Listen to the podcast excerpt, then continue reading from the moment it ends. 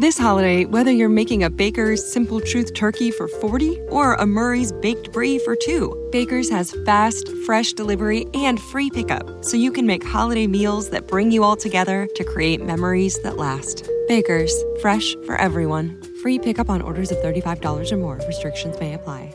Choose from a great selection of digital coupons and use them up to five times in one transaction. Check our app for details. Baker's, fresh for everyone.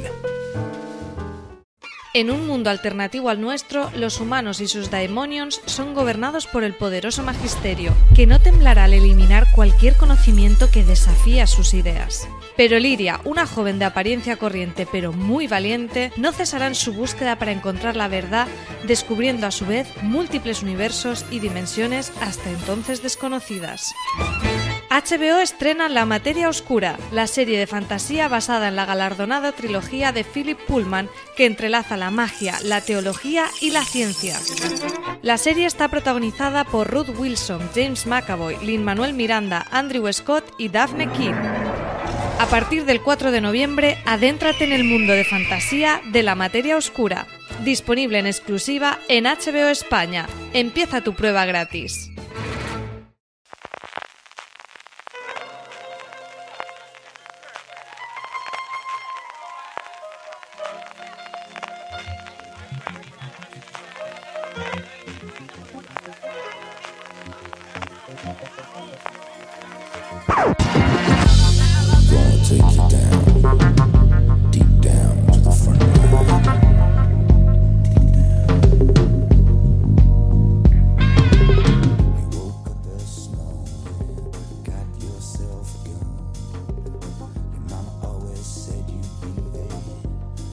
Bienvenidos a Gran Angular, el programa de fuera de serie donde analizamos cada semana un tema de la industria televisiva en profundidad. Esta semana es la semana del lanzamiento de Apple TV Plus, lanzaba el 1 de noviembre y estamos aquí para aguantaros nuestras primeras impresiones, tanto de la plataforma, a nivel técnico, a nivel de formato, dónde creemos que va a ir Apple en el futuro y sobre todo contaros qué nos ha parecido en general todo el catálogo y en particular las cuatro series para adultos, por así decirlo, con la que se lanzaba Apple TV Plus. Para eso, yo, CJ Navas, tengo conmigo a Francis Arrabal. Francis, ¿cómo estamos? Pues con ganitas de hablar de Apple TV Plus, de que nos ha parecido el servicio y de que nos han parecido sus series. Tanto tiempo esperando, pues ya ha llegado el día, 1 de noviembre, ya lo hemos pasado, así que aquí estamos para hablar de qué nos ha parecido todo esto. Francis y yo ya le dedicamos unos 15 minutitos en el pasado streaming, así que necesitamos a alguien con criterio que viniese aquí a hablar en serio de las series y para eso tenemos a Marina Sus. Marina, ¿cómo estamos? Muy buenas, CJ. ¿Dices que necesitabas a alguien que no fuera fanboy de Apple o cómo?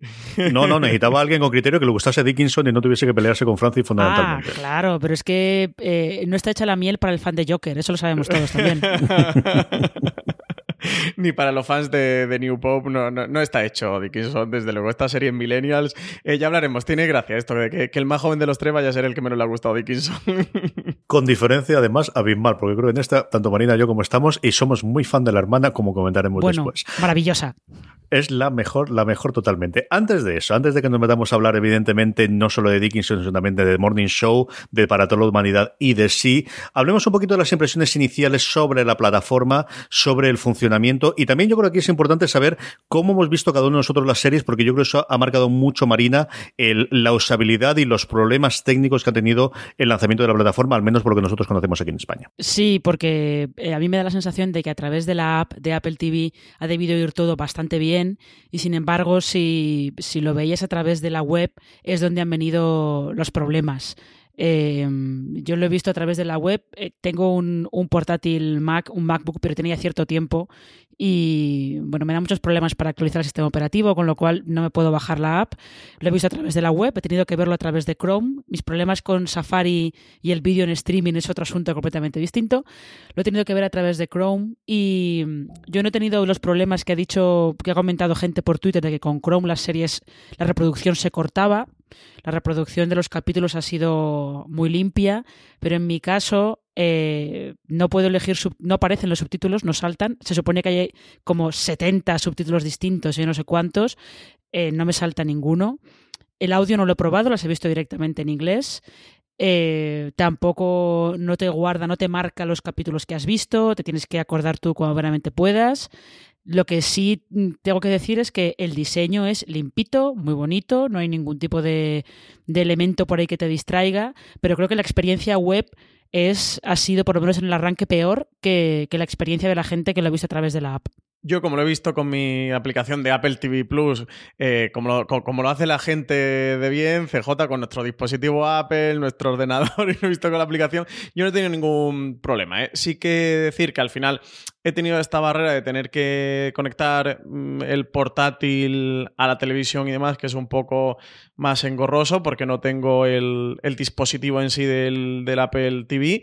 Y para mi tele, que es una LG, es de modelo 2018, por lo cual la aplicación, eh, aunque no ha salido todavía de momento para las LGs, pero tampoco voy a tener aplicación porque va a salir a partir de las 2019, así que me va a, conectar, me, va a tocar conectar el portátil. Quitando el proceso que es un poco rollo y es una barrera, no os, no os voy a engañar, eh, a mí me ha funcionado genial. ¿eh? Lo he visto en perfecto 4K con su sonido Dolby Atmos, no se me ha parado, no he tenido problema con los subtítulos, siempre se ha visto full calidad, o sea que mi experiencia, eso, quitando la barrera, tener que conectar un portátil a la tele, que ya es un rollo de por sí, porque no le puedo hacer AirPlay 2 ni ninguna cosa de estas. Pues a mí se me ha visto muy bien, pero creo que de todo CJ tú has sido el que más suerte tienes, que tú tienes un Apple TV, tío. Así que tú, ¿qué tal? ¿Cómo lo has visto? A ver, yo mm, varias cosas. Yo pruebo con todos los cacharros que tenía, menos lo que ha comentado Francis, porque Francis tiene un ordenador corriendo Catalina, que es el último sistema operativo de. Apple, el que rompe iTunes y es el que tiene la aplicación de, de Apple TV que te permite ver los contenidos de Apple TV Plus. Y sí, los nombres es un follón entre el cacharro Sí, que se llama Apple TV, mía. el servicio que se llama Apple TV Pensamos y las series exclusivas, que es Apple. TV Plus, va a ser un pequeño pifostio y ya lo está haciendo desde el principio a la hora de comentar todas estas cosas. Yo no tengo esa porque el portátil que tengo yo todavía no lo he, tengo todavía programas antiguos que utilizo diariamente en las cosas que hago de trabajo y no lo he actualizado. Así que lo que he utilizado son el resto de dispositivos. Yo he reproducido tanto en el iPhone, que es cierto que es un iPhone nuevo, un 11, eh, tanto en el iPad, que es un iPad Pro del año pasado, como en el Apple TV, que es donde he visto el 80% de los episodios. Lo otro ha sido más uno que me quedé viendo por las noches y, otro para probar, eh, sobre todo las series infantiles que tal veían en los, en los móviles y que funcionar.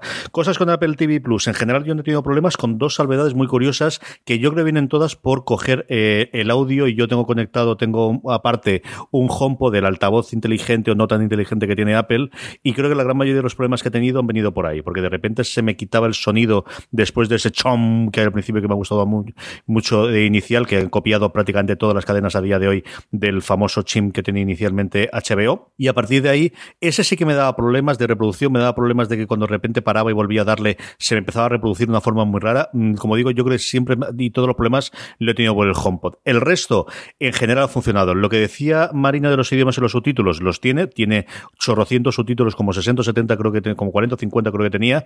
Y sobre todo los idiomas, y además todos los idiomas en los que lo tienen, por ejemplo, están en, en francés, está tanto en francés de Francia como en Canadá, como el canadiense. En español tenemos tanto el peninsular como el sudamericano. Tenemos el portugués, solamente está el brasileño, por ejemplo, el continente de brasileños. Y todos y cada uno de los idiomas en los que está doblado, hay dos versiones, la normal y luego una normal para eh, invidentes en el que tiene ese comentario adicional, que era una cosa que yo sabía que en sí sí que iba a ocurrir porque lo habían anunciado, pero no solo en esa, sino en todas las series, que es algo que en Netflix empezaron a hacer también, yo creo, Marina, te acordarás, a partir de Daredevil, que hubo ciertas reclamaciones por, por asociaciones o por agrupaciones, que decir cómo es posible que una serie como esta, en la que no es un protagonista ciego, no tengáis SAD, creo que es como se llama el, el Sí. formato eh, propio, ¿no? Sí, de hecho, eh, no sé muy bien cómo lo tiene Movistar Plus, pero me da que aquí en esto la que lo ha hecho antes fue Movistar Plus, que tiene algunas series con un...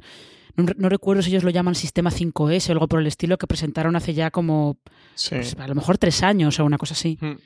Sí, sí, sí. Y funciona muy bien, ¿eh? El- Lo de Movistar, además, es alabado por todo el mundo y, y funciona genial. Sí que tuvieron ahí punta de lanza en ese sentido. ¿Y qué os ha parecido? ¿Qué, ¿Cómo lo lleváis, CJ? Tú entonces parte bien, parte mal de la usabilidad, ¿no? Yo creo que la interfaz sí, bueno, pues muy como todas, ¿no? Que son muy tipo Netflix, aquí, bueno, con este puntito que tiene casi con los channels, donde aparece Stars Play, donde por ahora no han sacado channels, pero sí que tenemos este Stars Play y este Apple TV Plus diferenciado. Sí, aquí claramente lo que tenemos es que tenemos una plataforma con muy poco contenido por todos los lados, especialmente en España. Porque eh, si nos fijamos, lo que tenemos es, por un lado, las antiguas compras y alquileres de iTunes, tanto de películas porque series en España nunca ha habido, con lo cual no tienes la posibilidad de comprar ni de alquilar otras series, como sobre todo de comprar episodios sueltos, como si existen en Estados Unidos, solamente tienes la compra y la reserva, por ejemplo, vas a aparecer Joker por allí, vas a tener todas las de Marvel y vas a tener un montón de películas que puedes comprar o que puedes alquilar.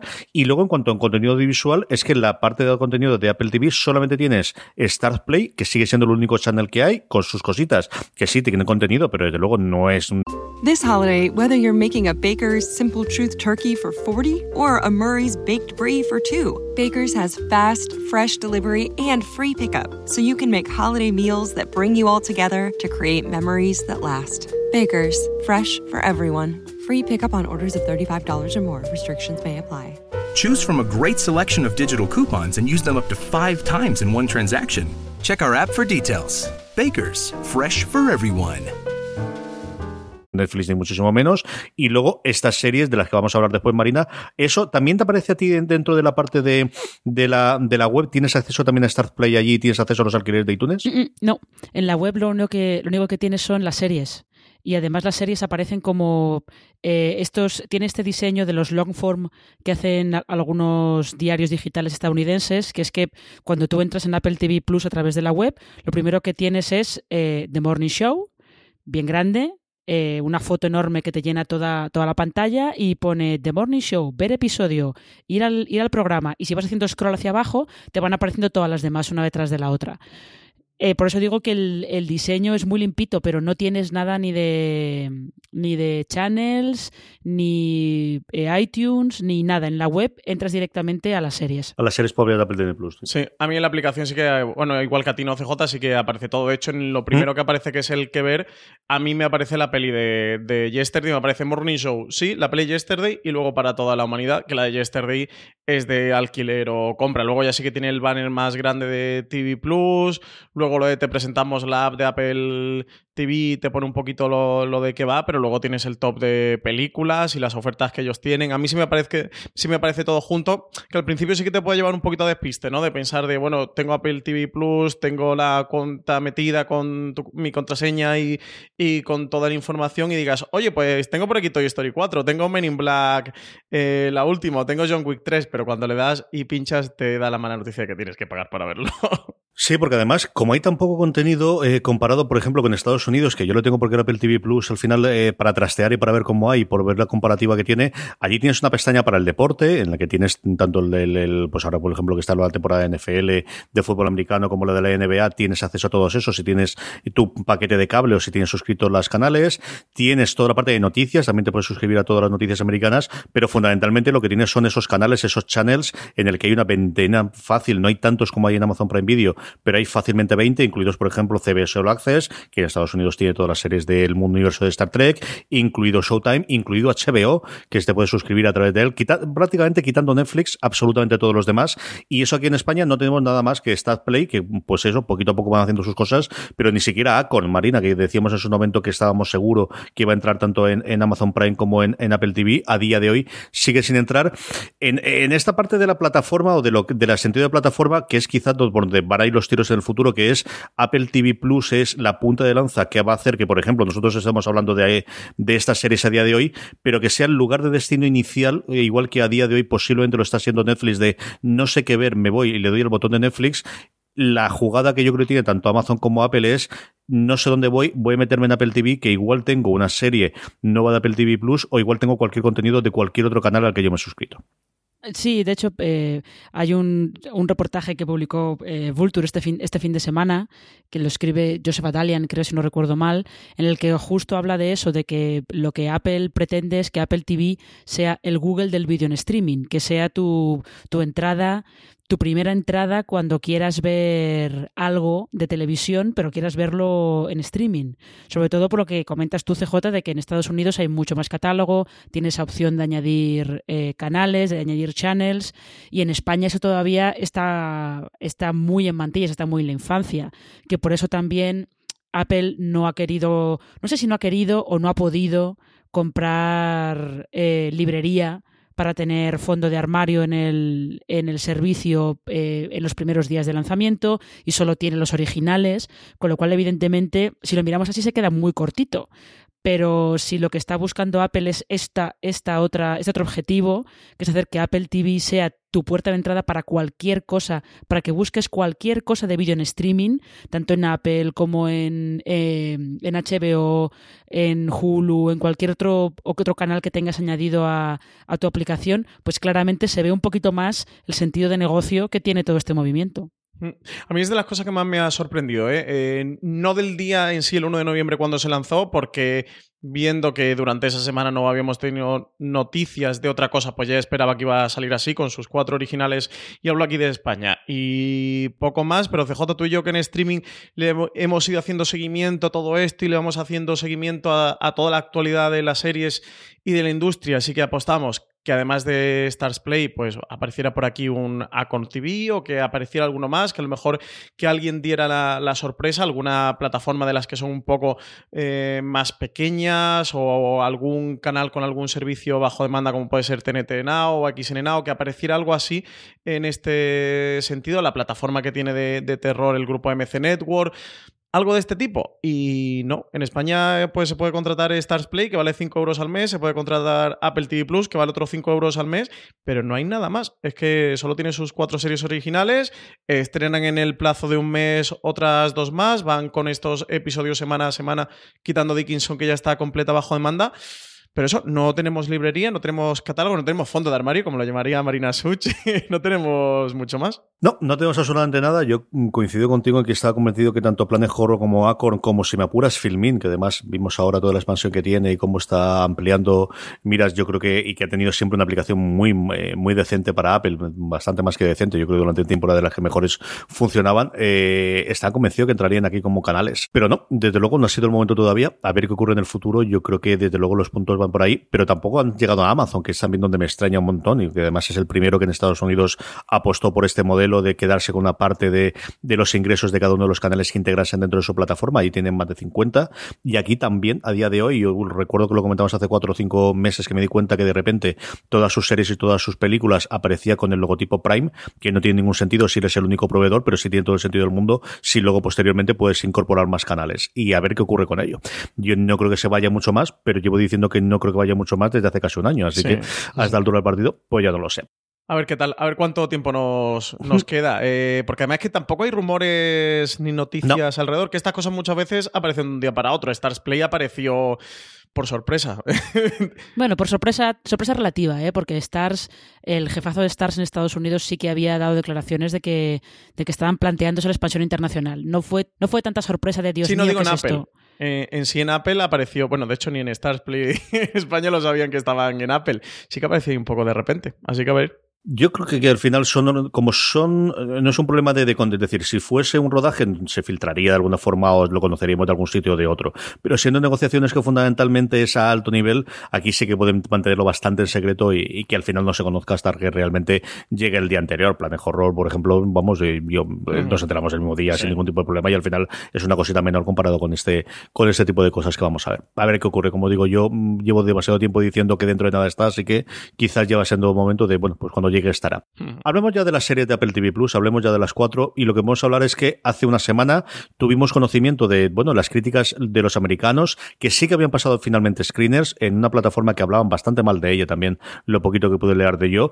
Eh, a primeros de verano, a finales de verano, creo recordar que alguno de ellos pudo verlos en, en, no en Cupertino, sino en el otro lugar que no recuerdo si es en Los Gatos, cerca de Netflix o dónde exactamente, o cerca de ya de Los Ángeles, donde tienen la, sede central de la ahora ya productora, porque ya sabemos que van a montar su propia productora Apple para hacer las series. Sí que parece definitivamente le pasaron los screeners. De hecho, le pasaron screeners de los tres primeros episodios de todas las series, excepto de Para toda la humanidad, que han llegado a ver la crítica americana hasta ocho, que son más de lo que a día de hoy tiene la emisión. Y la, lo que primero llegó, Marina, estos lares, es que las críticas oscilaban entre normalitas tirando a malas. Sí, eh, eso luego evidentemente salió enseguida mucha gente diciendo que bueno, pero es que claro, es que las series, es que también cuando Netflix salió también, tenía- también les hacen críticas malas. Lo que le pasa les pasaba a las series de Apple TV es que tú lanzas un servicio con estas cuatro, lanzas un servicio nuevo, además eh, en las keynotes de, Tim Cook en las que hablaba del servicio, eh, pues eh, lo presentaban con este lenguaje que se utilizan siempre en, estos eventos, que es prácticamente vengo a revolucionar el, mundo del streaming. Y me he gastado miles de millones de dólares en fichar a, a estrellas, a los mejores, a los mejores guionistas, tengo los mejores actores, todo, ¿no? Entonces, claro, los críticos estadounidenses están juzgando las series no solo por su calidad, sino por si justifican la existencia de Apple TV Plus. Con lo cual, evidentemente, es un estándar altísimo, que es muy complicado que una serie normalita, porque al final le- yo creo que el, el sentir general de estas cuatro series es This holiday, whether you're making a Baker's Simple Truth turkey for 40 or a Murray's baked brie for 2, Baker's has fast, fresh delivery and free pickup, so you can make holiday meals that bring you all together to create memories that last. Baker's, fresh for everyone. Free pickup on orders of $35 or more. Restrictions may apply. Choose from a great selection of digital coupons and use them up to five times in one transaction. Check our app for details. Bakers, fresh for everyone. En un mundo donde extraterrestres acechan a los humanos, dos soldados deben esconderse para sobrevivir sin su Old Spice. ¡Cállate! ¡Cállate! Hombre, hueles re feo. ¿Que no te pusiste el nuevo Old Spice Dry Spray con frescura de larga duración? ¡Cállate! ¡Nos van a oír! No puedo. ¡Apestas! ¡Te dije! ¡Se me olvidó el Old Spice! que son, en general, menos una, eh, que es mala directamente. Eh, las otras son Te refieres a Dickinson, ¿no, Marina? No me refiero a Dickinson, ya hablaremos luego de la que es, de la que es realmente de a quién se le ocurre que esto era buena idea. Pero bueno, menos esa, que digo yo, esa en que ya hablaremos luego, que directamente es mala. Las otras, pues son correctas, dignas, con potencial, pero no son, no hay una serie que digas, bueno, eh, maravilloso, tipo eh, Orange is the New Black cuando se estrenó en Netflix, que es la que llamó mucho la atención y todos los críticos consideraban que esa era la serie buena de, de Netflix, o cuando Mad Men, cuando la lanzó AMC. Le ha faltado eso, eh, que es una cosa que es, sí es normal, que eh, las series, pues lo más normal es que sean correctas y ya está, y haya que darles un margen, pero claro, lo que pasaba con ellas es que venían con esa presión de, desde el principio tienes que demostrar que Apple TV Plus merece la pena existir.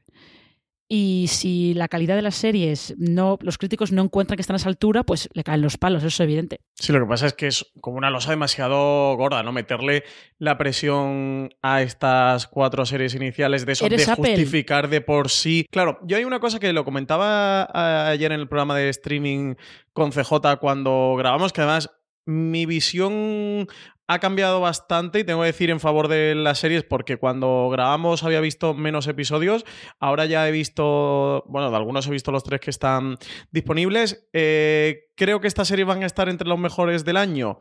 Eh, seguramente no, no vaya a estar eh, ninguna. Lo que pasa es eso, que, darle esa losa encima me parece demasiado. eh, de, de si justifican de por sí cuatro series el lanzamiento de una plataforma, tendremos que evaluar dentro de un año, dos años, tres años, de cómo ha funcionado la estrategia de producción original de Apple, si esto tenía sentido o no, si aporta algo más y algo diferente a los consumidores o no, pero creo que al menos necesitamos un año, por no decir un margen de dos o tres. Eso en general. En cuanto a las series, yo creo que en sí no está tan justificado las malas críticas. Eso, creo que sí que teníamos el hype de, pues son las series de Apple, Apple se incorpora al mundo de las series, con todo el valor de marca que tiene Apple y siempre, bueno, el marchamo de calidad que acompaña a los productos de Apple y este sello un tanto exclusivo, que también se hacía la analogía hacia sus series, mm, algunas con creadores pues como Ronald D. Moore o como Steven Knight detrás, con grandes directores como Francis Lawrence también detrás, las estrellas pues todas, Jason Momoa, Reese Witherspoon, Steve Carell, eh, absolutamente todas y bueno, creo que que sí que te da un hype de, oye, ¿y si esta serie es eso? Están entre las tres mejores series del 2019, están entre las cinco mejores. Yo creo, al menos en mi opinión, que, que, seguramente ninguna de ellas se vaya a meter en un top 10, a lo mejor ni siquiera en un top 20 o como mucho en un top 20 raspando en un top 30 si acaso. Pero más allá de ahí, o sea, no me parecen series para meterle palos como, como sí que se han llevado algunas. Yo lo único que quiero decir es que eh, es, o sea, en este caso es decirles, eh, eres Apple, acostúmbrate a esto. Acostúmbrate a que si tú entras eh, entras en un negocio nuevo, porque además hay que tener en cuenta que se meten en un negocio nuevo. Es, es otra empresa de Silicon Valley que se mete en Hollywood. Con lo cual, Hollywood te mira, te va a mirar. Sí, yo eh, creo por- que la cosa va más bien por ahí. ¿eh? De hecho, te- yo era pero te va a mirar- el debate que quería abrir. pero te va a mirar, te va a mirar con la cosa de si entras aquí eh, y vienes con ínfulas de es que vengo a revolucionarlo todo, más te vale que tus series no es que sean buenas, tienen que ser extraordinarias. Yo ese era un poco el debate que quería poner sobre la mesa. Si considerabais que parte de las malas críticas viene. mm, no voy a decir hechas o prejuzgadas antes de ver las series, pero sí que había ciertas ganas de decirle a Apple, oye, eh, relájate, baja los humos. No, más que, más que relájate, son ganas de decirle, acostúmbrate a esto. Acostúmbrate a que si haces una serie que no nos gusta, te vayamos a decir que es mala. Que es una cosa a la que yo creo que Apple no está demasiado acostumbrada. Yo creo que están más que acostumbrados a que le lleguen palos, especialmente con su parte de servicios. La parte de los productos físicos puede ser otra cosa distinta, pero es decir, la parte de, de los servicios y quitando los últimos años en los que han girado para ese lado y, y alguna cosa más, le siguen lloviendo palos por todos los lados. No lo sé. Yo creo que en general las cuatro series, eh, ¿había ganas, había dejado de ganas? Pues cada cual y con su confesor sabrá si ha hecho la crítica como tenía que hacerla o que le tenía esas ganas previas. Yo creo que las cuatro series, ninguna de ellas tiene un piloto magnífico. Yo creo que esa es una de las grandes hándicaps que tiene y sí hemos visto recientemente alguna serie que tiene un primer episodio sencillamente maravilloso y que te aguanta el visionado posterior o que al menos te va a tirar de él. Como mucho para toda la humanidad que a mí me, me, me afectó mucho el final o me gustó mucho el final que tenía el primer episodio, pero sé que en eso estoy totalmente en la minoría y creo que en todos los casos, y yo creo que eso es algo que conforme vaya viendo la serie, son en todos los casos series que van mejorando. O sea, yo en todos los casos y cada uno de ellos, incluido sí, que quizás es la que menos me ha gustado de los cuatro, creo que el tercer episodio es muchísimo mejor que el primero.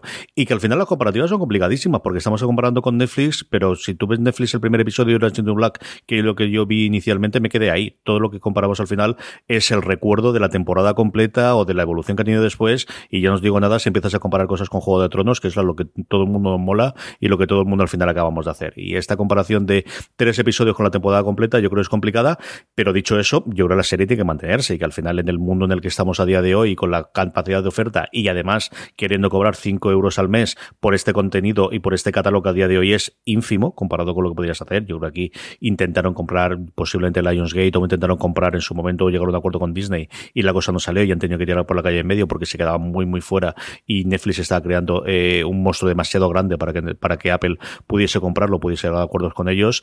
Mm, no puedes pedir, eh, es decir, 5 euros nuevamente. ¿Es, ¿Es mucho dinero? No. ¿Es mucho dinero comparado con lo que ofrecen los demás? Yo creo que a día de hoy, absoluto y totalmente. Eso Sí, es, yo creo que ahí es donde está el debate, ¿no? Principal, ¿no? CJ, de si merece la pena pagar 5 euros o no. O lo que más, el debate de la calle, ¿no? Del que se va a hacer el usuario de. Pero Sí, y, y más aún si las series no las tienes completas, que a nosotros pues a nivel periodístico nos viene muy bien nos acumulan, pero yo la cantidad de gente que, pero yo ya me espero al final para tenga, pero ¿cómo es posible que solamente tenga los tres primeros? Pues aquí Netflix ha acostumbrado a la gente a que tengas todas las series, todas de golpe desde el principio y que te pudieses dar de alta y darte de baja los siete días o tener como mucho un mes. Y esa es una realidad con la que van a tener que competir y van a tener que, que hacer, que a nosotros eh, nos gusta y para eso le dedicamos un gran angular la semana pasada hablando precisamente de esa estrategia de lanzamiento y, y sabemos para fomentar la conversación va muy bien y para poder a nivel periodístico no viene muy bien que tengamos una semana entre medias, pero luego te chocas con la dura realidad de a ver que nuevamente aquí nosotros no tenemos más que la anécdota de la gente que nos lo dice o lo dice en el grupo de Telegram o nos lo manda por redes sociales o cada uno de las amistades que tengamos alrededor. Ellos tienen los datos concretos, pero que yo he tenido más de 10 y 12 contactos o, o mensajes con gente alrededor de cómo es posible que no esté la temporada completa con las series de Apple. Yo Gente digo yo que sí, cosa que no me ha pasado. Sí, sí. Gente peor, yo siempre lo digo, gente peor. la serie se ve semana a semana. Hablemos ya de las series. Para ello hicimos una pequeña encuesta. Vamos a hacer el orden en el que eh, de alguna forma nos dijeron la, la, la audiencia de fuera de series que quería ver las series. Y aquí la verdad es que tuvimos bastante más disparidad de la que yo esperaba inicialmente que iba a haber sobre cuál es la serie que más le apetecía de las cuatro a nuestra audiencia, Marina. Ya, eh, yo también me sorprendí a ver el resultado de la encuesta, ¿eh? sobre todo no tanto por el orden, pero sí por el porcentaje, porque al final eh, en esa encuesta que se lanzó por Twitter, eh, lo que se preguntaba era eh, qué serie de, de, Apple TV Plus llamaba más la atención, cuál era la que iban a ver primero nuestros lectores y nuestros oyentes, y terminó ganando The Morning Show con un 40%, luego le siguió Sí con un 26%, Después estaba Para toda la humanidad con un 20% y la última era Dickinson con un 14%. Y a mí lo que me sorprende es eso, es, eh, por ejemplo, que The Morning Show sacaron 40%. Yo esp- esperaba que estuviera todo bastante más repartido. Sí, sorprende, pero bueno, es que creo que al final en, en España sí que los nombres de Jennifer Aniston, Reese Witherspoon y Steve Carell tiran, ¿no? O sea, sí que al final se nota eh, todo esto y fue de las primeras series, no sé si llegó a ser Morning Show la primera que anunció Apple que tenía, ¿no? Pero desde luego es de las que le, le ha dado mucho bombo y a nivel de comunicación y de la que hemos ido teniendo un poquito de más materiales y que la gente también ha podido ir viendo un poquito, que hemos tenido el tráiler, como que la comunicación la han sabido gestionar mm, muy bien y, y ha estado, es una serie que ha estado presente durante mucho tiempo. Yo creo recordar que la confirmada sí, porque además se estaba peleando por ella, le dieron directamente dos temporadas, que ocurren en todas las series que vamos a hablar, todas están renovadas por una segunda temporada, que al final las renovaciones mm, tienen el cargo que tienen y si la cosa va mal, luego la cancelamos y arreglado y se paga lo que hay que pagar y aquí parece de gloria, pero sí que recuerdo que era la forma más competitiva. Y yo creo recordar que esta es la primera junto con el fichaje de Oprah, no sabíamos todavía entonces para hacer qué, que tampoco lo sabemos a día de hoy, por otro lado, las primeras confirmaciones oficiales desde Apple. Luego le llegó la presentación en primavera en el que contaron toda la gente, pero hasta entonces eran pues eso, filtraciones o comentarios a los eh, sospechosos habituales, una cosa como Hollywood Reporter, como Variety o como eh, eh, de, de- ay señor, se me olvidó el, el- Deadline. el Deadline en Estados Unidos. Hablemos de The Morning Show. Marina, ¿qué nos encontramos cuando vamos a ver The Morning Show? Eh, pues lo que nos vamos a encontrar es un programa, un magazine matinal en el que es uno de sus presentadores, Mitch Kessler, es acusado de, de, eh, abusos sexuales y de comportamiento inapropiado en el lugar de trabajo y la cadena lo despide. Y se queda sola al frente del programa Alex Levy, que ha sido la copresentadora durante 15 años de ese programa, y mm, ella además se encuentra en mitad de un proceso de renegociación del contrato. Con lo cual lo que, te- lo que tenemos aquí es que The Morning Show se ve en un momento de transición. Eh, su copresentadora se va a encontrar de repente que toda esa veteranía que tiene a su espalda es probable que no le valga para nada.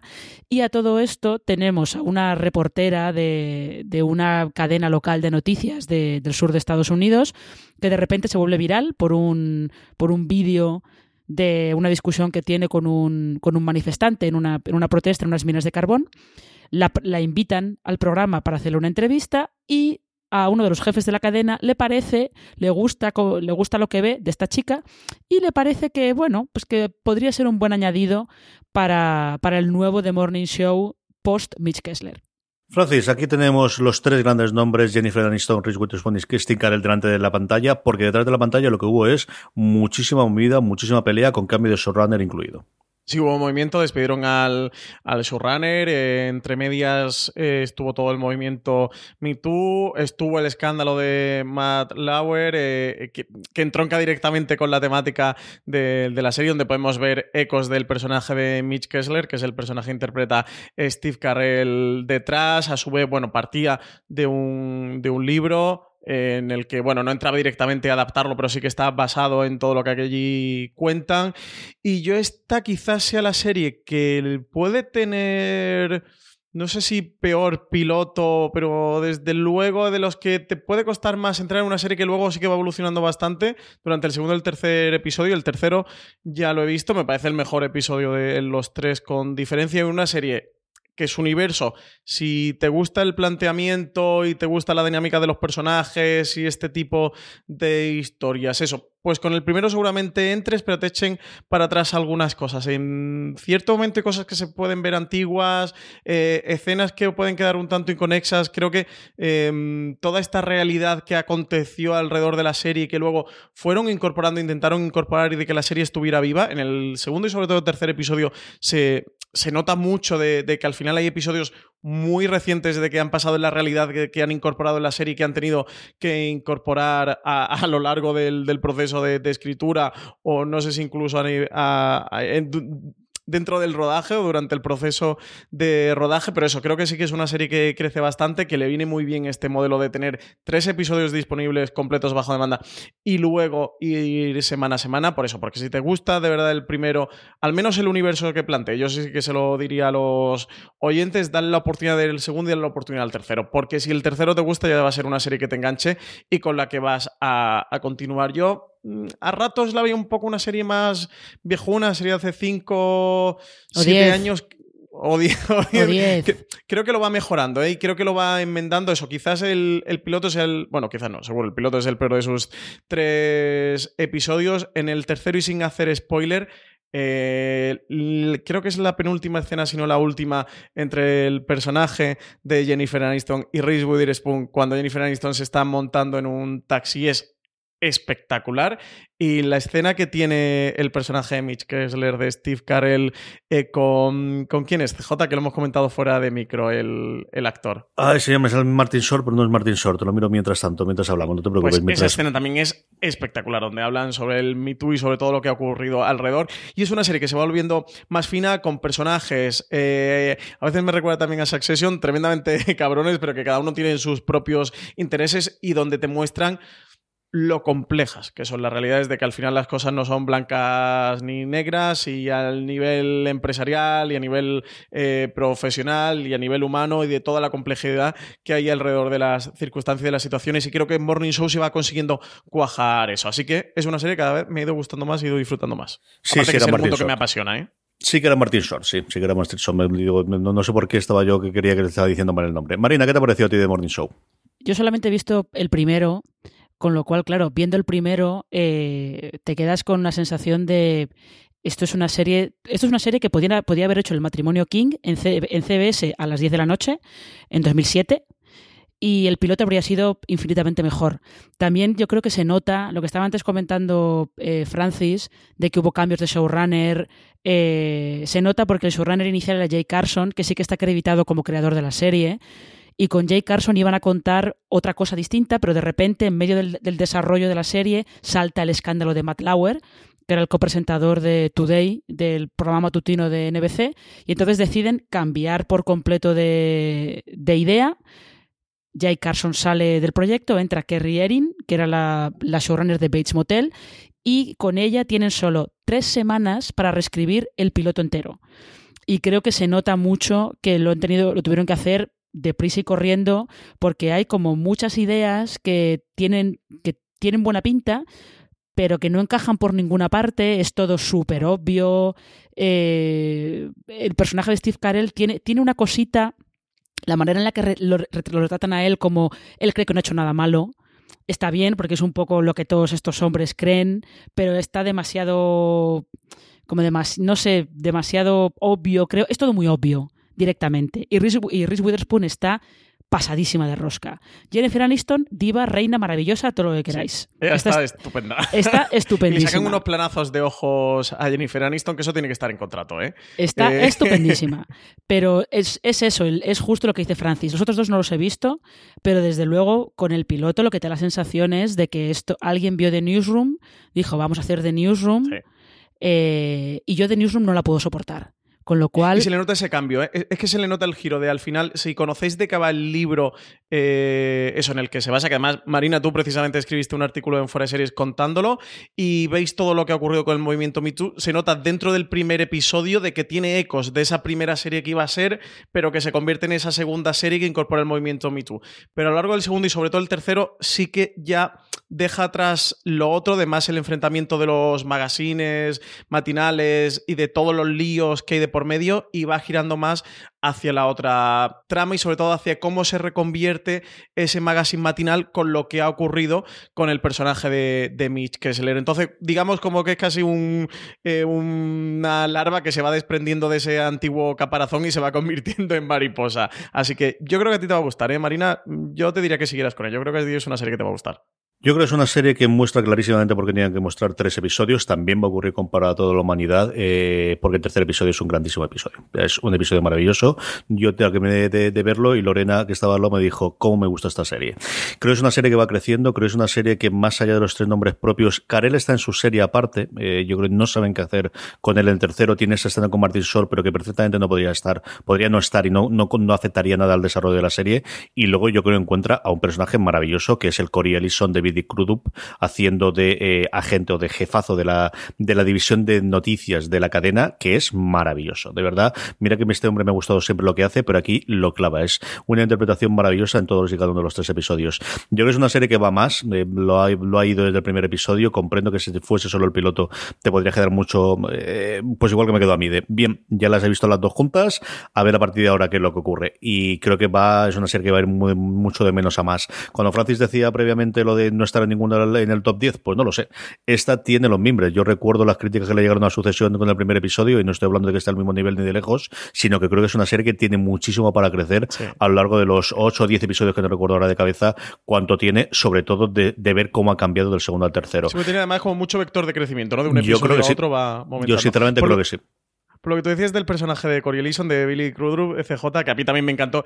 A mí hay una cosa que me encanta de ese personaje y de la interpretación que hace Billy Crudup, que no sé si te ha dado a ti esa sensación de que es un personaje que todo el rato, cuando la, cuando la cámara lo está enfocando This holiday, whether you're making a Baker's Simple Truth turkey for 40 or a Murray's Baked Brie for 2, Baker's has fast, fresh delivery and free pickup, so you can make holiday meals that bring you all together to create memories that last. Baker's, fresh for everyone. Free pickup on orders of $35 or more. Restrictions may apply.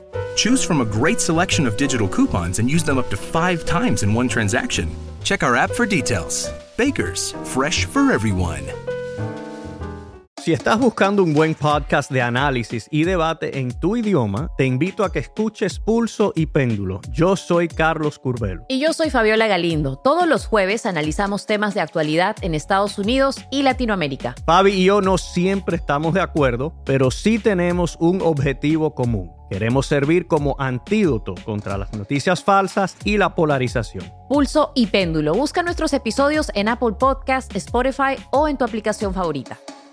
Lo está mirando y lo ves como espectador, eh, está diciendo muchas cosas, pero está cayendo mucho más, ¿sabes? Este, el axioma del valgo más por lo que callo que por lo que digo. Y, y creo que sí que le da ese punto de directivo al personaje que es muy molón y en el que él no, lo notas como con una socarronería de que se lo está pasando muy bien Se todo lo está el pasando rato muy bien. Y de que sabe muchas cosas que lo demás no y que está utilizando y manejando a mucha gente y, y los demás no se están dando cuenta. Y ese punto que el actor sabe darle al personaje y que imprime el personaje también desde el guion mola mogollón. Hablemos de Para toda la humanidad. Marina, eh, si hay una experta que yo conozca en el mundo de la investigación espacial, eres tú. ¿Qué te ha parecido Para toda la humanidad cuando era el proyecto, cuando nos dijeron que Ronald de Moore iba a volver de alguna forma a la ciencia ficción, en este caso con esta, bueno, pues su cronía de, de, qué ocurriría si los rusos hubiesen llegado antes que los americanos a la Luna? ¿Y qué te ha parecido después de ver esos episodios? A ver, yo aquí tengo, tengo un problema con para toda la humanidad y es que esta serie eh, es para mí, claramente. Entonces tengo un pequeño problema de distinguir eh, lo bien que yo me lo paso viendo, viendo todos los cambios que hacen a la historia de verdad y viendo todos los detalles, sobre todo los detalles, cositas que podían haber sido, que no lo fueron y que ellos las extraen y las convierten en la realidad de la serie. Entonces tengo problema para separar eso con la calidad de la serie en sí. Eh, ¿qué, es, ¿Qué es lo que pasa? Que yo creo que también es una que va ganando según pasan los capítulos. Y no porque el primero sea malo, no creo que sea malo, pero el primero es como... Eh, normal. Aburrido. Dilo, dilo, Marina, no, atrévete. aburri- no, no, yo creo que el capítulo no es aburrido, el aburrido es su personaje protagonista. El astronauta de Joel Kinnaman es un aburrimiento de hombre que su única lo único que hace es estar obsesionado con volver al espacio. No tiene nada más que hacer. Es aburridísimo y el conflicto de la, de la mujer, que podría ser interesante, no está bien desarrollado tampoco. Entonces, que tus dos primeros capítulos giren alrededor de ellos, pues hace que se que lo lastra todo, porque luego hay cosas alrededor que sí que tienen, tienen su interés, ¿no? Pues eh, lo que ocurre con Von Braun, que no lo voy a decir para, para los que solo hayan visto el primero, lo que ocurre con Von Braun, lo que ocurre con esta, eh, esta ingeniera que quiere pasar a estar dentro de, de las operaciones de, dentro del control de misión, en lugar de estar eh, en los márgenes. Eh,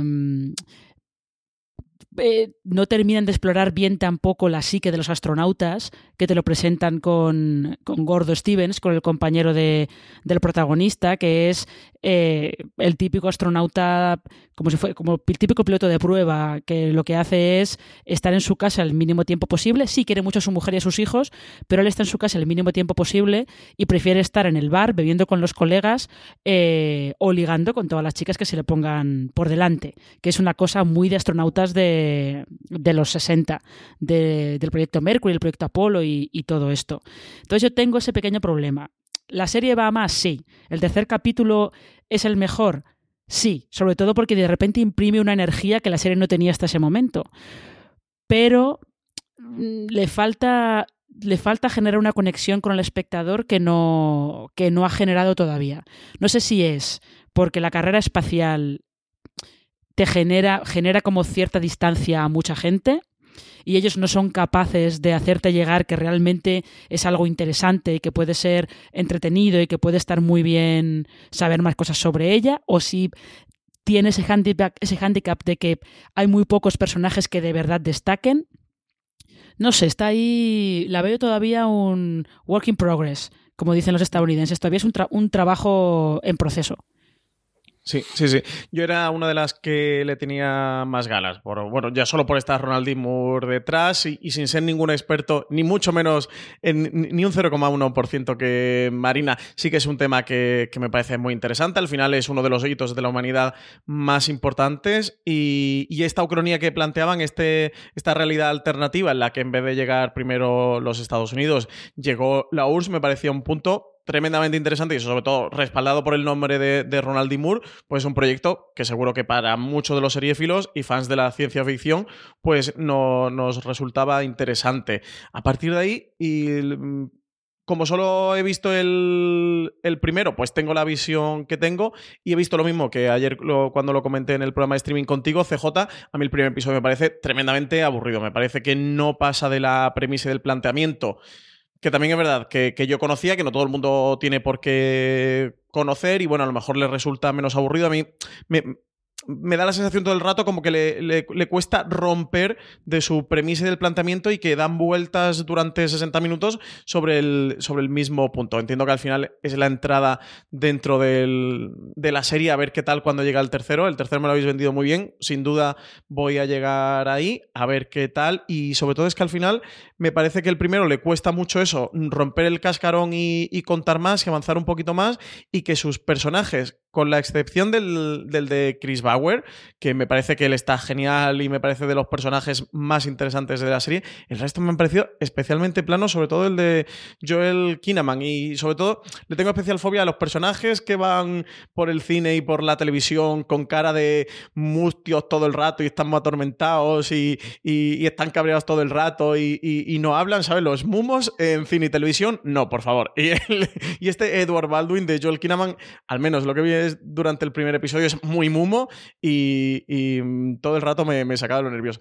M- Me aburrió. A mí el primero me aburrió. A ver qué tal con el tercero. Pero CJ, cuéntanos tú, que tú sí que has visto tres. A ver, yo creo que mm, es la serie que más claro tiene el que tiene todo un arco para contar durante toda la temporada y que la idea, como Moore ha dicho, es hacer muchas temporadas, hasta siete, ha dicho este, se ha avanzado, porque total se el paga, pues él dice que quiere hacer siete temporadas y tirando por la calle en medio y, y aquí paz y después gloria.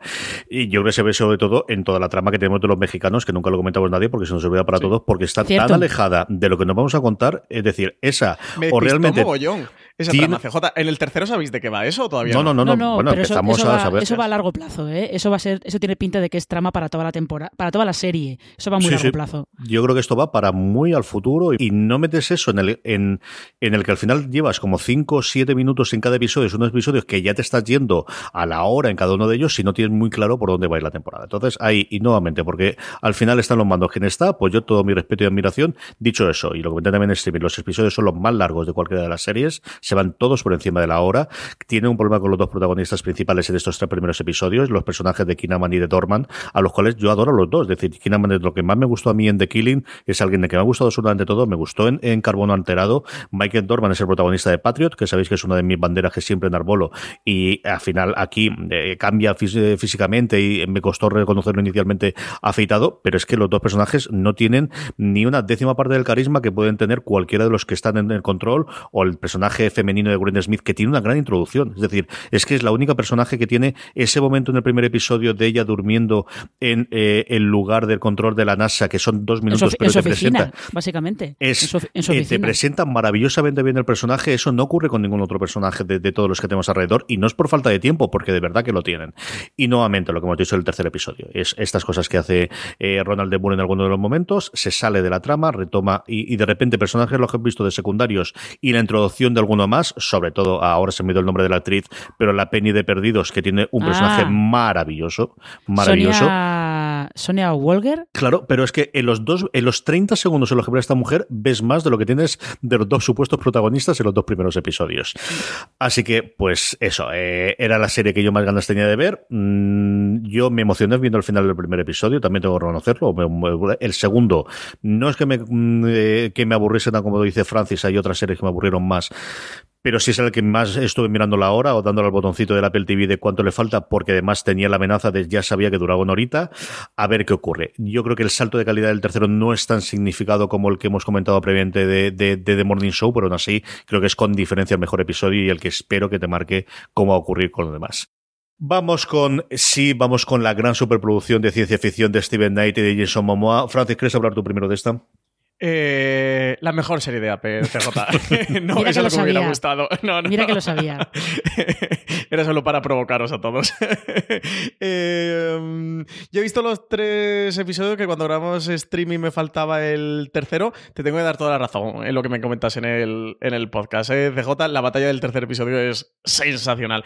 A ver, sí, eh, yo creo que tiene una cosa, un par de cosas muy buenas, principalmente la producción. Se han gastado muchísimo dinero y ese dinero se ve en pantalla, especialmente si tienes una tele 4K con Dolby Atmos.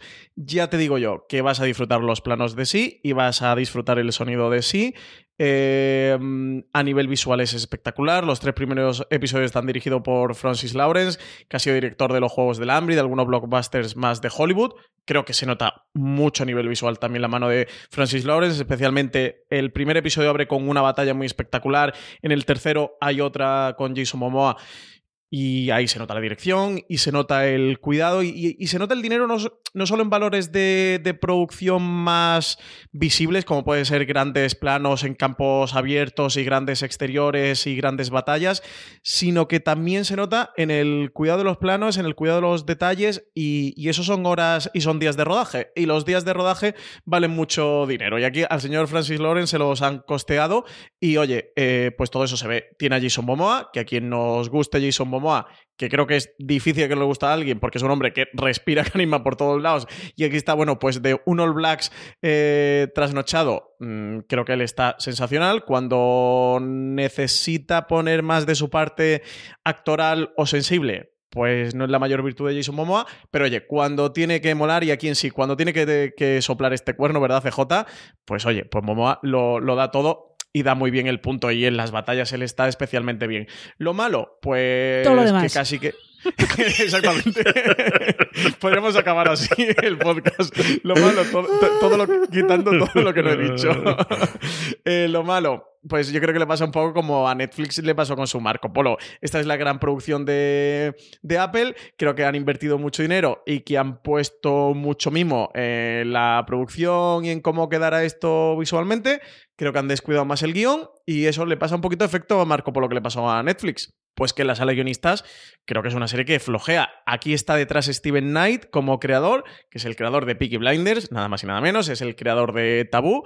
En cierta medida tiene las mismas virtudes y los mismos defectos también que, Bu, que, es eh, que Tabú, perdonad, que es un- en Tabú tenemos a Tom Hardy, que tiene un gran protagonista, con mucho carisma, que gruñe muy bien, que la serie lucía muy bien visualmente, pero que a nivel de guion pues le falta un poquito más de chichita. Dicho eso, a mí este universo distópico, mm, alternativo, futurista, posapocalíptico, me parece muy molón, me parece muy bien planteado. Creo que aquí Steven Knight también sí que le imprime mm, tener un universo propio muy característico y a los que nos guste la fantasía, la ciencia ficción, los mundos posapocalípticos, pues es una serie que te puede compensar. Yo os digo que me he visto los tres muy a gustos, sabiendo todas las carencias de guion que tiene, traicionando las reglas eh, de su propio universo desde el guion 70 veces y las que te tienes que tapar los ojos o... O si estás viendo así, pues nunca mejor dicho, o en la que te tienes que, tapar los oídos y hacerte un poco el tonto con algunas cosas, porque ellos mismos traicionan las propias reglas de su universo, que ya este universo te pide un salto de fancy grande, porque eso, porque es un virus que ha asolado a la humanidad y la que ha quedado la ha dejado ciega. Pues con toda la verosimilitud que eso puede tener, hay cositas como con, las, con los shadows, con las sombras y algunas cosas más, pues que se traicionan un poco. Y intentan jugar algunos cliffhanger mm, sin necesidad, pues que, pues que se le ven fallitos al guion. Pero bueno, si tiras para adelante y entras... Creo sobre todo es una serie que te va a pedir mucho que entres en el juego. Si entras en el juego, creo que te lo vas a pasar bien. Si no entras en el juego, esto te va a parecer una tonta muy grande. Y entonces, si no entras en el juego, ¿qué no, qué no nos parece, Marina? Pues una tontada muy grande. es que, Porque está mal todo lo demás. no, es que, es que sabes qué pasa con sí, que mi problema es que el punto de partida me parece absurdo. Me parece absurdo. Eh, entonces, directamente desde ahí, eso de no, es que de repente la humanidad se queda ciega y tal, y nacen dos niños que pueden ver, y es como, ajá. Eh, y eso como me lo estás enseñando en, en pantalla, con gente que va tocando cosas porque se supone que no ve. ¿En serio? Y que se supone que lo tienen que hacer todo por el oído y tienes un personaje que lleva una central hidroeléctrica con ruido de turbinas. ¿Pero qué me estás contando? No, no, no, no, no, no. O sea, yo creo, solamente he visto el primero, ¿eh? Pero me pareció tan terrible que no pienso ver más. No pienso ver más porque además creo que todo esto, eh, la trama de, de los terráneos, terrícolas, como se esté traducido los grounders de los 100, te cuenta todo esto con mucho menos dinero y menos ínfulas y mejor. ¿Que visualmente es una pasada? Sí, porque los bosques son preciosos y Francis Lawrence rueda unas batallas eh, muy bien rodadas. Pero ni Jason Momoa es tan estrella para sostener todo esto, porque básicamente está haciendo de Khal Drogo otra vez, ni justifica eh, ni justifica un punto de partida que tiene tantos problemas que ellos no saben cómo solucionarlos. Se pegan un tiro en el pie desde el momento en el que deciden eh, deciden montar un postapocalipsis con gente que se ha quedado ciega. Y si luego no sabes qué vas a hacer con eso, no lo hagas directamente. Con lo cual, nada, pasando de esta. Yo esta no pienso seguir, por mucho que me digáis que el tercero está muy bien. Que hay Pues yo una- te lo iba a decir, yo te voy a No. decir, Marina, que le des una oportunidad. ¿eh? Tú que eres muy de fantasía y demás. Eh, Francis, es que el universo que planteas es guay. Esta yo me la he visto en pase para entendidos, porque me parecía insufrible. Eres el nivel. Ah, bueno, yo creo que, pues todo lo que habéis comentado vosotros, yo estoy en un punto intermedio entre las dos. Eh, yo creo que seguiré viéndolo algunos de los episodios, al menos el cuarto, creo que mejora conforme pasa. Creo que el tercero, eh, yo no ha habido episodio en el cual no tengo momentos en los que me he aburrido soberanamente y de, digo, estoy tentado de tirar para adelante estos diálogos insufribles porque no puedo con ellos. No ha habido momentos en los que no me he quedado alucinado de qué bonita es la serie, o sea, de qué cosas más espectaculares, especialmente con, los eh, paisajes naturales que tienen con toda la parte del bosque, que también buscan el hecho de que sea, bueno, con el tiempo, pues todo esto ha vuelto a funcionar, y en el que no ha habido dos o tres momentos que digo, uy, esta es una buena idea, pero luego fácil, rápidamente la serie se olvida de ello. La tercera tiene varios momentos en los que eso puede ocurrir, incluida esa pelea de Momoa, que yo creo que está muy bien, a nivel de, serie de acción o de simplemente de escena de acciones tremendamente impresionante. Pero tiene los mismos problemas que Marina ha contado, que Francis ha contado y que yo la veía desde el momento del tráiler y se me apuramos de la premisa. Yo creo que es una premisa muy para un piloto. A mí eso me recordaba inicialmente a Flash Forward de, venga, es todo muy molón del principio o muy para una película. No sé cómo lo va a aguantar los 10 episodios. Ya vamos, estamos viendo un poquito de lo que hay. Y luego tiene, yo creo, el gran problema de que coges a un Jason Momoa y lo haces de protagonista cuando realmente no lo vas a plantear como protagonista porque ni siquiera es, es el elegido, sino va a ser sus hijos y luego hay un tercero por ahí dando vueltas que no sabemos lo que hay. Yo creo que es demasiado rocambolesco porque al final tienes que darle una búsqueda a todo eso y que al final todo era tan fácil de es un mundo poscabalítico y olvídate de la parte de que no ven. Pero bueno, Qué como- pegadizo es el nombre de Gerard Marel, CJ. Sí, todo el ese, día, toda esa parte. Marel. es para arriba, Marel, para abajo Marel. y para abajo y para arriba con Gerard Marel y lo demás. Y claro, es que tienes a Momoa a leche hace el protagonista él, no lo sé. Yo creo que, que al Hmm, final es un sí. problema de la premisa inicial que no se sostiene, al menos para una serie. Yo creo que para una película podría funcionarte, pero no lo sé. A lo mejor en el punto, en el episodio quinto, todos vuelven a ver y entonces a partir de ahí la serie mejora, que yo creo que mejoraría bastante. Pero es que es, es una pena, CJ, te quería decir, por ejemplo, en, en esa batalla, sin meternos en spoiler, hace una cosa mm, Jason Momoa con unas piedrecitas, y no digo más por no entrar en spoiler, pero tú sabes de qué te estoy hablando, que sabe hilar cosas de ese tipo, de ese universo, que están muy bien y que molan mucho, pero es que, sin embargo, luego cosas más gordas y cosas de bulto eh, van a brocha gorda. Dices, joder, me has hilado tan fino para plantearme esto en la batalla, que guay, que mola, que es lo que vengo a ver, y luego para cosas mm, de la trama principal no lo consigues. Es que es complicado. muchas cosas quedan con el salto de fe. Sí, Es que al final es muy complicado. es que, que, que no los encuentren por ninguna parte y luego ellos lleguen a otros sitios tan rápido. O sea, hay cosas que, que son como bolas muy gordas que tienes que tragar. Y dan pena, de verdad, porque es que la serie es como un sí, pero no. Un casi, ¿sabes? Un rozando el larguero.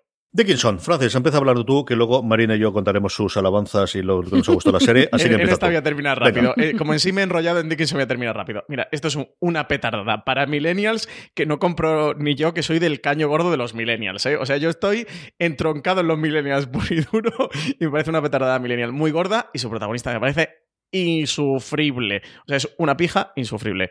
Eh, voy a intentar ver, aunque sea hasta el segundo y si lo consigo hasta el cuarto, y a ver si me convence, porque entiendo que sentenciar una serie de esta manera con un episodio es injusto.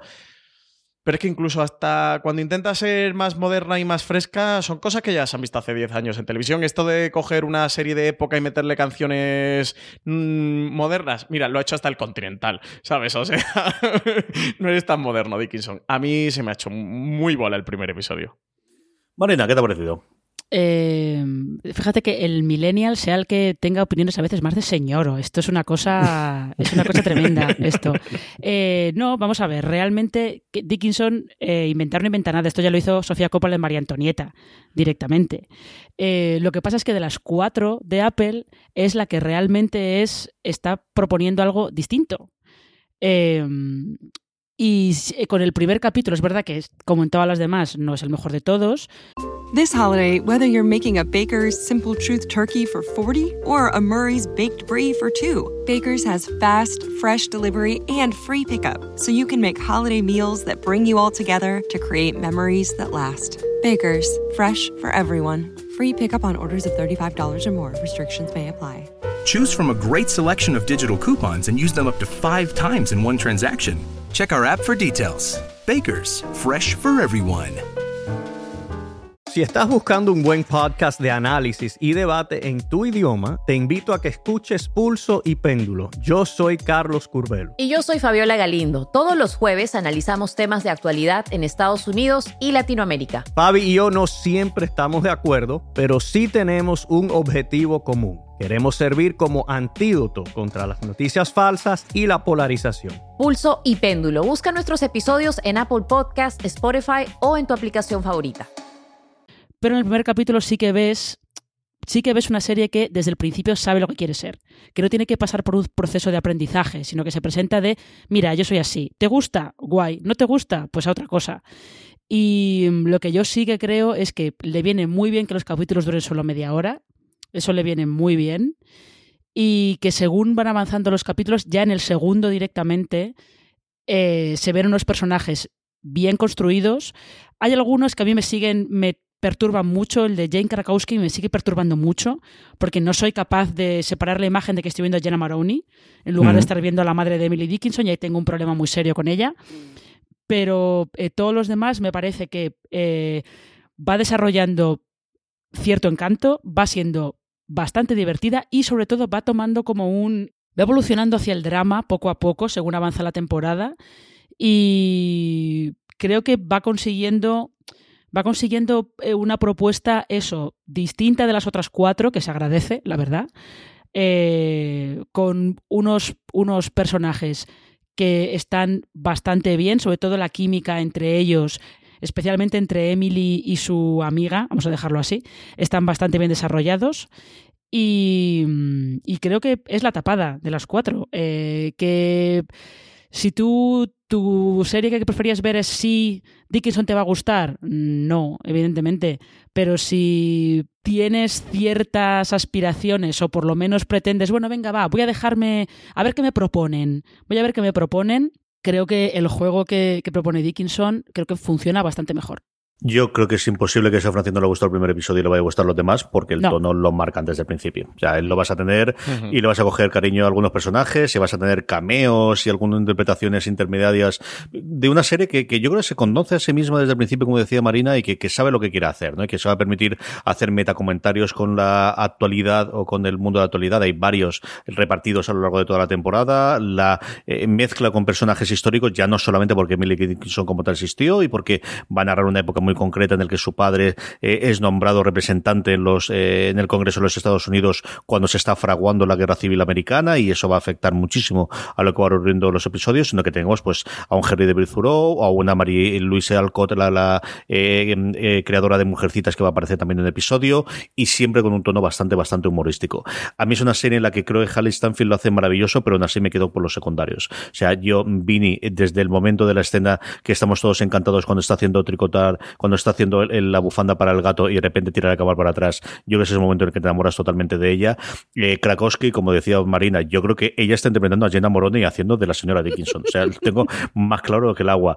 Luego creo que Sue Gilbert, eh, Ella Hunt como ella, eh, notas, y yo creo que le da ese punto de, de paz, de, de, de cómo puede ser el objetivo amoroso tanto del hermano como de la hermana. Al final, Dickinson lo que está contando es lo que parecen las últimas revelaciones de los últimos 20 años de los estudiosos de que ella pudo tener un romance, no sabemos si carnal o simplemente eh, mm, platónico, con la que era su cuñada, con, con Sue Gilbert, con la que se casa su hermano. Un hermano que, por cierto, lo hace bastante bien. Eh, con un personaje que al final va a ser odioso porque del principio, si te identificas con la heroína, vas a odiar al hermano porque de alguna forma le está rompiendo esa relación. Y luego vas a tener un Val Laurea mm, eh, durante la temporada, que es, bueno, pues eh, encantador el tipo de personaje que él siempre hace. Y luego yo me quedo con Toby Haas, pues porque al final, haciendo de Walt Dickinson, de hacer un padre realmente estricto para la época, eh, eh, con las costumbres de la época, que adora a su, a su hija, que tiene un amor absoluto por Emily Dickinson, pero que por otro lado es un padre de mitades del siglo XVIII que ha tenido que reinventarse a sí mismo de una familia de muy buena posición en Nueva Inglaterra, pero cuyo abuelo arruinó totalmente el, el dinero y hasta el punto de tener que hipotecar en la casa en la que ellos viven. Y luego Toby Haas, yo desde que lo vi en su momento en Hell's Fire, es alguien que me encanta. Y luego al final, pues no sé también por el rollo de ser padre. Y hombre, de alguna forma siempre ves a tus hijas cuando ves personajes femeninos, pues también esa parte en la que me gusta. Y luego un montón, como os digo, de personajes secundarios divertidísimos y encantadores. A mí es una serie con la que me he divertido mucho, nuevamente. El hecho de que sean por debajo de los 30 minutos, menos el penúltimo que dura 33, casi todos duran eh, por debajo de los 30 minutos, yo creo que también le favorece. Y yo creo que esta sí que es la serie en la que podría funcionar muy bien a nivel de, de boca a oreja y entre el público, en el cual ya hemos quedado claro que Francis, desde luego, no está. No, él no está. Por lo que sea. Esto no es lo único que ha eh, estrenado eh, Apple, ha estrenado otras series, tres series infantiles que os puedo contar yo un poquito. Helpster y Ghostwriter son dos series de Sesame Workshop. La primera con muñecajos, que hemos podido ver menos porque a Sarlo le da susto los muñecos de, del plan teleñecos, con lo cual hemos visto un y medio. Es muy modelo eh, Sesame Street, es muy modelo teleñecos. En este caso son gente que ayudan a, personajes que van apareciendo secundarios, muy para críos. Ghostwriter o escritor fantasma, creo que es como lo han trabajado aquí. Es una cosa curiosa, era una cosa que se hicieron en los 90, que aquí han vuelto a rehacerlo. Un grupo de cuatro amigos o de cuatro chavales que se conocen en el primer episodio y que lo que van haciendo es eh, hablar de clásicos de la literatura porque de alguna forma y por algo que ocurre a partir del primer episodio, eh, los personajes de esas novelas están pasando a la realidad y ellos tienen que resolver el misterio. Los dos primeros episodios son sobre Alicia en el País de las Maravillas, los dos siguientes sobre el libro de la selva, y vemos a Bagheera, y vemos a Mowgli, y los tres últimos no lo voy a contar porque es un pequeño spoiler si os cuento exactamente la novela, que está bastante bien. Nuevamente, no es una serie que sea muy distinto a lo que habéis podido ver hasta ahora en un Disney Channel o en otro canal infantil o en la propia Amazon que tiene series infantiles muy interesantes en Netflix, pero que no ocupa espacio.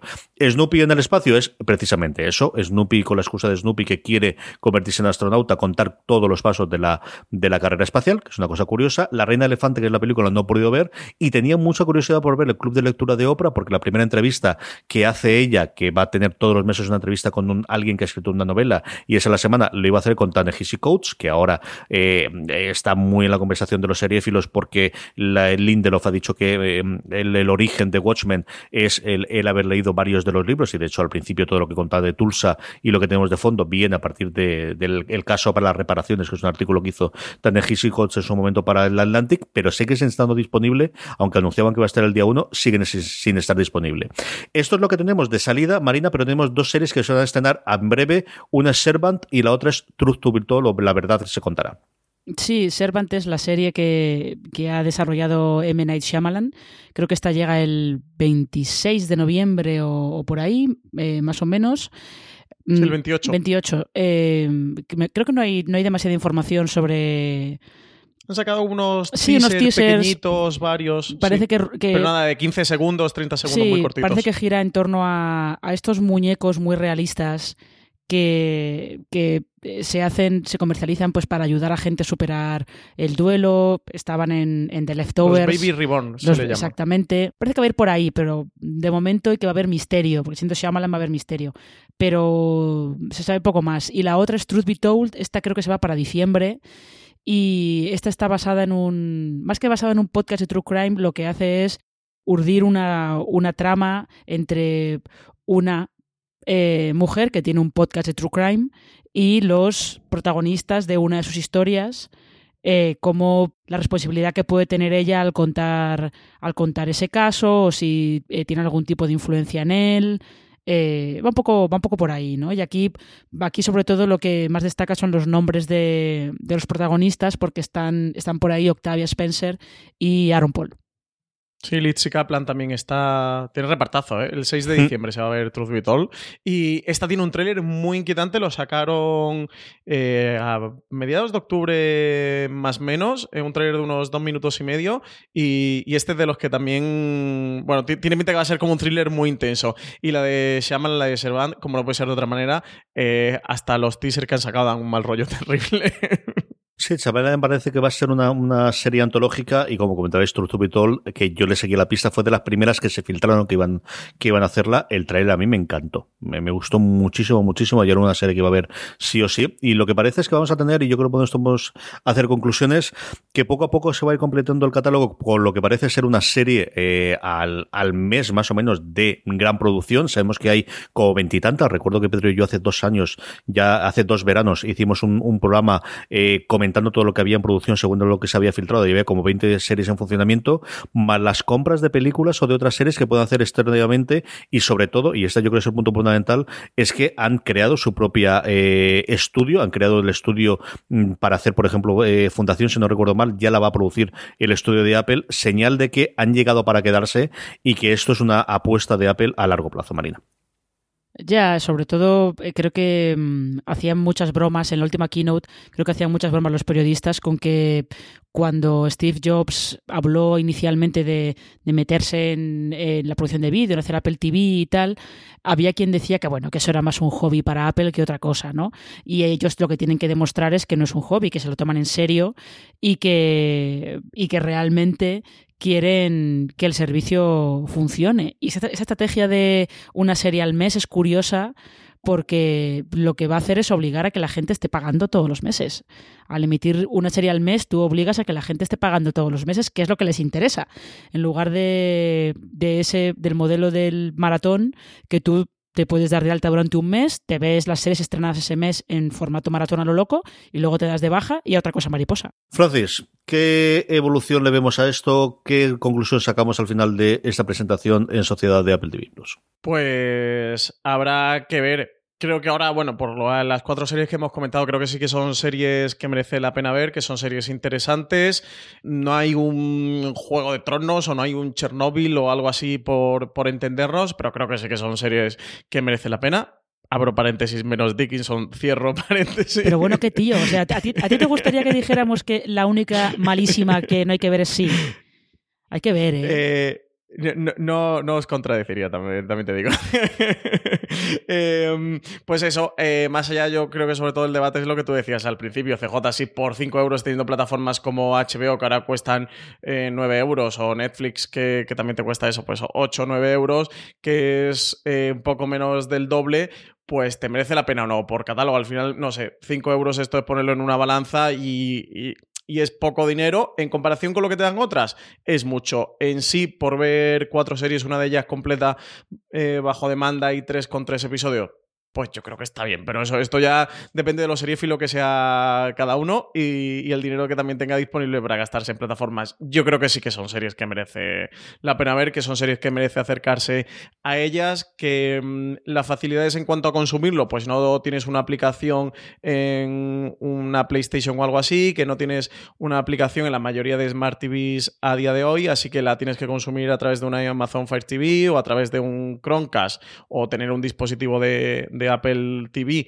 o a través de navegador web o eso, en un iPad o en un iPhone o en un portátil de, de Mac, pero bueno, tampoco es que sea una barrera ni que sea complicadísimo y eso yo creo que ya aquí esto va en función de cada usuario. Yo como seriéfilo, pues oye, sí que recomendaría al menos como curiosidad, si te gusta este mundo y saber qué se está haciendo, pues que se diera la gente de alta, aunque fuera el primer mes, que probaran Apple TV Plus, que vieran qué tal funciona y que se acercaran a estas cuatro series y a Servanda y a Truth Be Told tampoco le queda demasiado eso. En, en un mes eh, justito llegan, llegan las dos también. Así que a ver qué tal y a partir de aquí cómo, cómo evoluciona todo.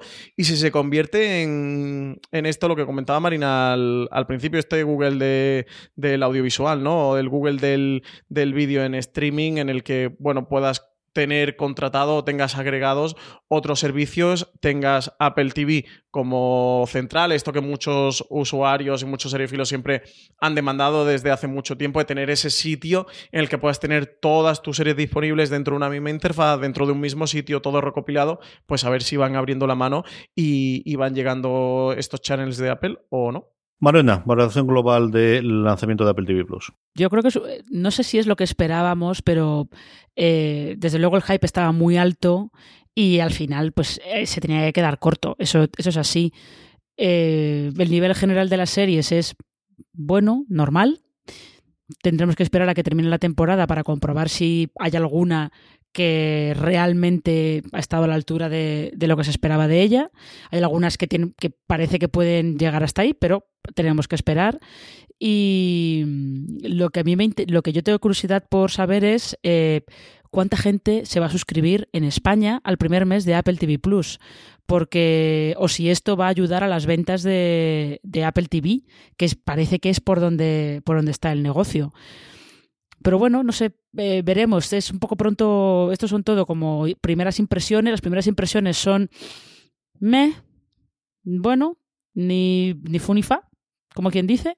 Y esperaremos a final de año con las nuevas, estas dos nuevas series que lleguen y, y con los movimientos que anuncien para más adelante, pues esperaremos a ver por dónde, por dónde se siguen respirando. A ver, yo creo que si tenéis eh, a día de hoy ya eh, Apple TV Plus gratuito, porque entréis dentro del programa de un año eh, gratuito de Apple si has comprado un dispositivo desde el 10 de septiembre, o si sois estudiantes que tenéis eh, el servicio de Apple Music, y si no, mm, mirarlo, porque al final 5 euros al mes por el servicio de estudiante, tanto con Apple TV Plus como con Apple Music, yo creo que es una cosa para mirarlo, sobre todo para nuestros estudiantes que tengan estudiantes, pues es un precio bastante competitivo con Spotify y que, y que tiene las dos partes. yo ahí sin dudarla. Yo creo que al menos tenéis que ver los primeros episodios de la serie para acercarlas. Yo creo que son series para que veáis al menos el primer episodio. A partir de ahí, sabiendo que hay siete días gratuitos de prueba y a partir de son 5 euros, pues no lo sé si lo podéis hacerlo ya. Si os ha llamado la atención alguno de los que os hemos contado es el momento, o quizás a lo mejor es en Navidad, que ya tengamos las temporadas completas de estas series y que, y que tengamos el lanzamiento de las siguientes. Yo creo que esta es la punta de lanza del servicio de Apple Televisión o de televisión en general de Apple, que esto va a ser el punto para lanzar y, y que el, futuro lo veremos, al menos en nuestro país, en Estados Unidos yo creo que está mucho más cercano, en el, en el futuro cuando tenga incorporado los canales, cuando tenga incorporado la posibilidad de ver también deporte dentro de ellas y cuando tengan lo que a día de hoy vemos ya que es capaz de hacer la plataforma. Mucho ya más allá de, de vender cacharros físicos, o sea, esto ya no es un servicio adicional que tengamos porque queremos darle contenido como era originalmente, por ejemplo, cuando lanzaron iTunes con dentro de Windows para poder vender más iPods. Aquí el futuro de, de Apple de crecimiento, de rentabilidad, va por el mundo de los servicios con las ventas estancadas o en, caída de los, de los productos físicos, ya han superado el dinero que traen los servicios al, al Mac y está a punto de superar el iPad en los últimos resultados trimestrales, solo están por debajo del iPhone y este es el vector de crecimiento que ha decidido Apple hasta que sepamos algo de las gafas o de la parte de realidad virtual que va a tener los próximos años. Francis, por tenemos mucho más contenido sobre el mundo de Apple TV Plus en la web, incluido eh, las críticas y análisis que vamos a hacer de todos estos episodios a lo largo de esta semana, que irían saliendo a lo largo de esta primera semana, ¿verdad?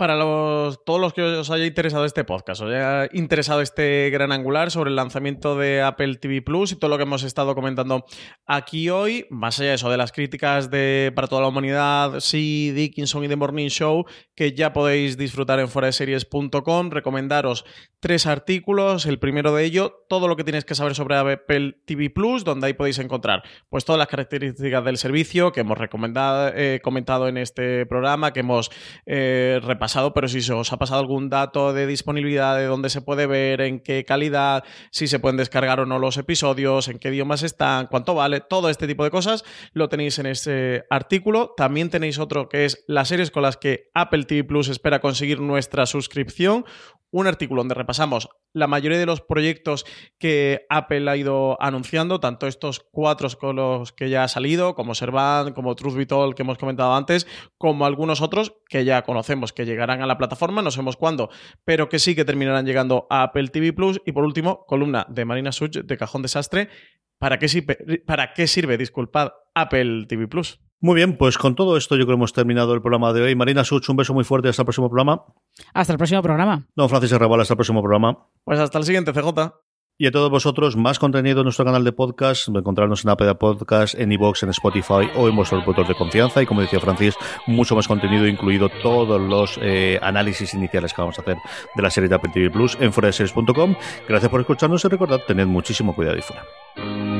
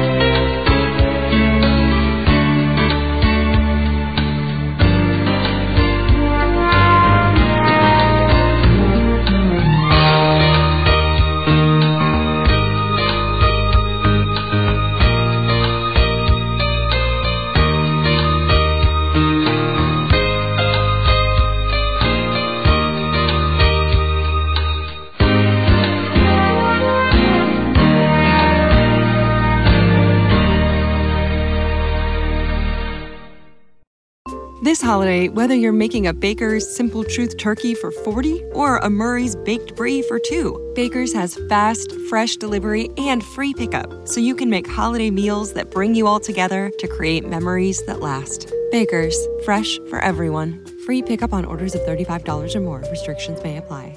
Choose from a great selection of digital coupons and use them up to five times in one transaction. Check our app for details. Bakers, fresh for everyone.